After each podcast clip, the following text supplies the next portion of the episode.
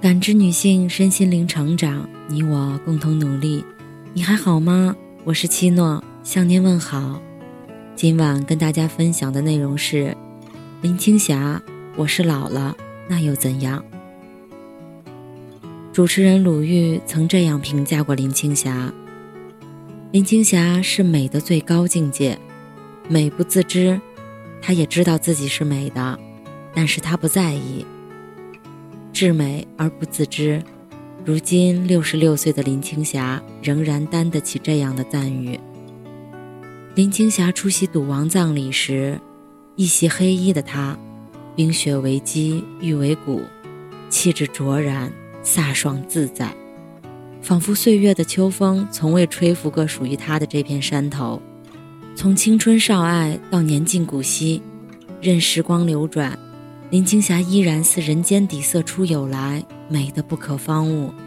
美是资本，亦是一种负担。不是谁都可以让资本一直保值，也不是谁都可以把负担变成生命的馈赠。蒋勋先生说：“青霞很美，美是负担，可能也是修行的开始。”我想，美是林青霞修行的起点，亦是她修行的终点。美在他这里，终敛起锋芒，归于永远。一袭红衣的东方不败，半身掩于碧波之中，半身红衣欲燃，乌发全湿，拢于肩上。他扬着脸，红唇半张，酌饮着高举的酒杯中倾泻的美酒。这是香港电影中经典场面之一，也是林青霞最钟爱的镜头。林青霞借东方不败的这个形象，塑造了一种独一无二的美。雌雄莫辨，刚柔相济，阴阳交集，这样的美，前无古人，后无来者。彼时，林青霞的称号已从清纯玉女转为中国第一美女。桂冠在身，她却说：“就因为这美女的称号，压得我喘不过气来。”自己生得这么美，在内心深处，林青霞大概是有些歉意的。林青霞出身于台湾眷村的山东人家庭，父母皆传统老派，外表的漂亮在他们看来，并不是什么过人之处，反倒是一种危险。可是林青霞这颗珍珠，还是在十七岁的时候被人慧眼识中。当时林青霞高中还没毕业。在台北西门町逛街，被星探发现，邀他出演琼瑶的电影《窗外》，这可紧张坏了林妈妈，从此卧病在床三天不起，威逼利诱不成后，只能全程陪同。用琼瑶的话说，就像母猫叼着小猫，不知道放在哪儿才安全。林青霞永远记得一个画面。跟母亲一起出席活动，常被影迷挤散。他回头去寻，就见母亲站在不远不近的某处，眼睛始终系在他身上，等候着。林青霞刚出道那几年，林妈妈跟着她应付得很辛苦。在林妈妈看来，美貌是一把利刃，使用不当，伤人又伤己。还好。他的女儿林青霞悟性超强，她很早就知道，让美貌宝剑入鞘，全当配饰。一个人想征服别人，靠的不是剑，靠的是拿剑的那双手。和成龙一起拍动作片《警察故事》，就因为成龙说了一句：“如果不用替身，观众会永远记得你。”林青霞双腿之间吊着威亚。头冲地，脚朝天，从五层楼高俯冲下来。拍《新龙门客栈》，因为不想 NG，林青霞被逐渐打中眼睛，导致眼膜开裂。拍《笑傲江湖之东方不败》，假发被升降机夹住，差点淹死在水中。拍徐克的电影《刀马旦》，徐克要求林青霞剪掉长发，林青霞痛快地答应了。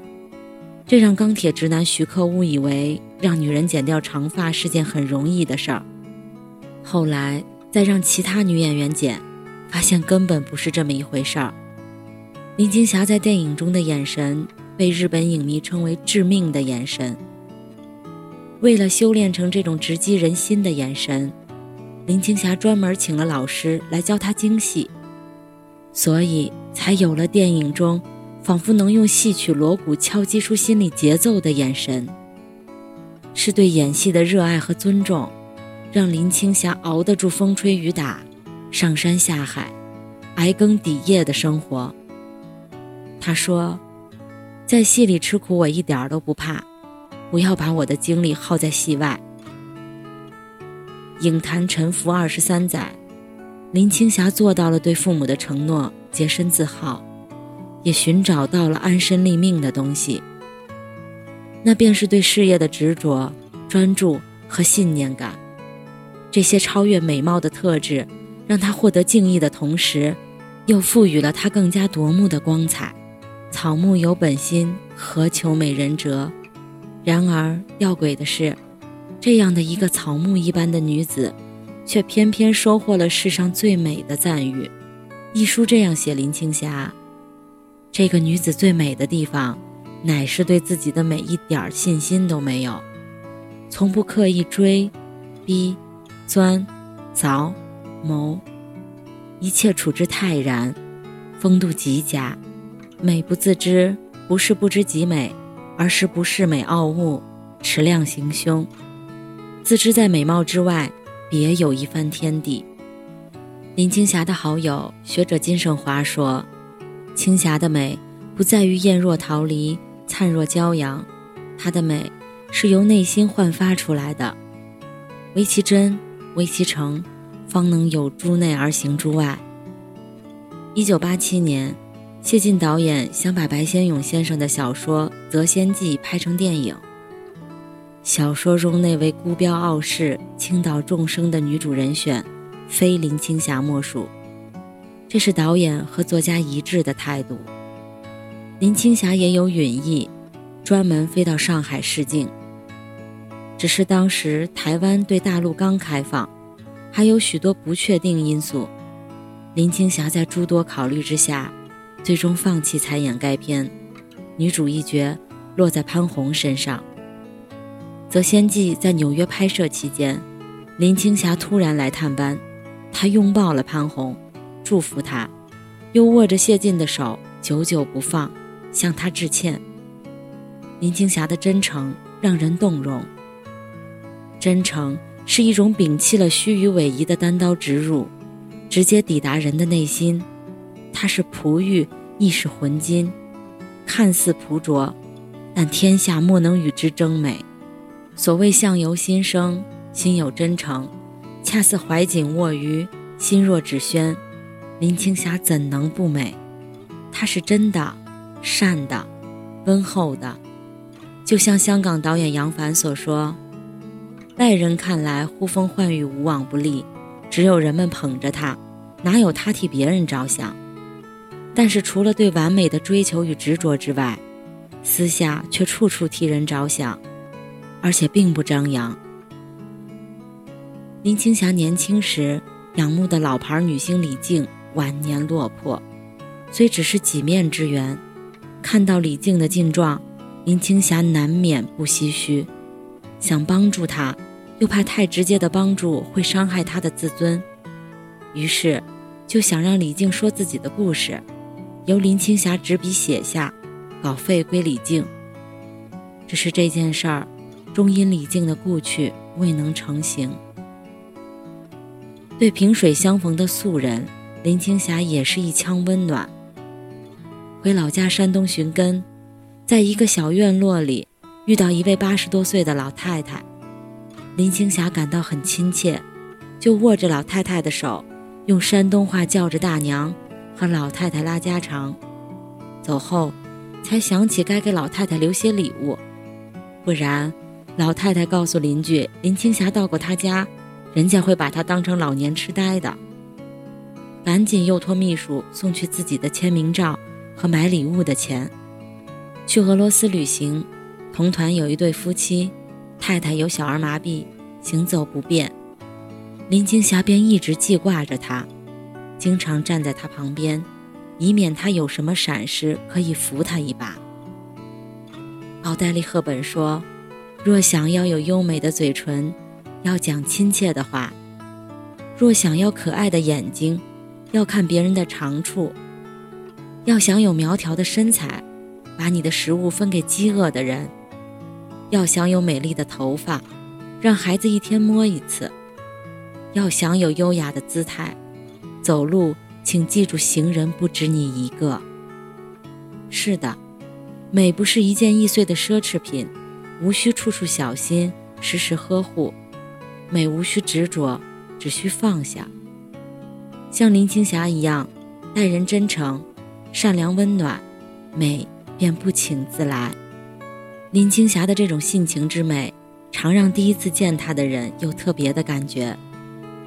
摄影师陈曼。用“感动”一词来形容和林青霞初次见面的感觉。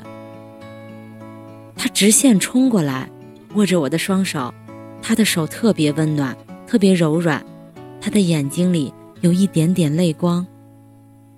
陈曼说：“林青霞就像一块玉。”于是，他把林青霞拍出了美玉般的质感，优美、莹润、温暖。如果我们现在还称林青霞为大美女，她是不愿意的。她说当美女太累了，她喜欢别人称呼她为写作者。结婚之后的她华丽转身，成为了一名作家。受《明报》编辑马家辉的邀约，林青霞写了一篇怀念黄沾的文章《沧海一声笑》。马家辉只字未改，给她登报发表。自此。林青霞走上了写作的不归路。镜花水月，红楼一梦般的电影岁月已然远去，世事纷扰，爱恨情仇皆为过往云烟。他在人生之海中抛下写作这个锚，在甲板上垂钓往事，看秋水长天一色。终于可以静下心来与自己对话，让自己的思绪沉淀、发酵。散发出醇厚的芬芳来。林青霞善于写人物，那些在她生命中来来往往的人们，化成了窗里窗外的一抹风景，云来云去的几横光影。他写他们，何尝不是在写自己的心灵？周国平在文章《记住回家的路》中说：“你不妨在世界上闯荡，去建功立业。”去探险猎奇，去觅求真爱，可是，你一定不要忘记了回家的路。这个家，就是你的心灵世界。很多外部世界生活很丰富的人，会被外部世界裹挟，从而迷失在外部世界的光怪陆离中；而有一些人则不同，他们会从外部世界走向心灵世界。将外部世界中的经历沉淀成心灵的财富，变成滋养生命活力的源泉，从而成为了更坚定、更丰富、更美好的自己，足够清醒，足够智慧，也足够迷人。林青霞显然属于后者，通过写作，她找到了回家的路。她的精神家园绿树葱茏，芳草鲜美。足以抵挡得住时间的风刀霜剑。于是，出现在我们面前的作家林青霞，坦荡而又舒展，知性而又优雅。美人迟暮是一件残忍的事儿。我们常常在一些女明星身上看到那种与时间对抗的紧张感和力不从心，在林青霞这里统统没有。六十岁生日的时候，他发微博说：“原来到了花甲的感觉这么好，真是像走进了甲级的花园里。六十岁以后才是我真正的黄金岁月。”白先勇先生称呼林青霞为“慧心美人”，实在是恰切。林青霞借文字修得一颗慧心，也终于抵达美的画境。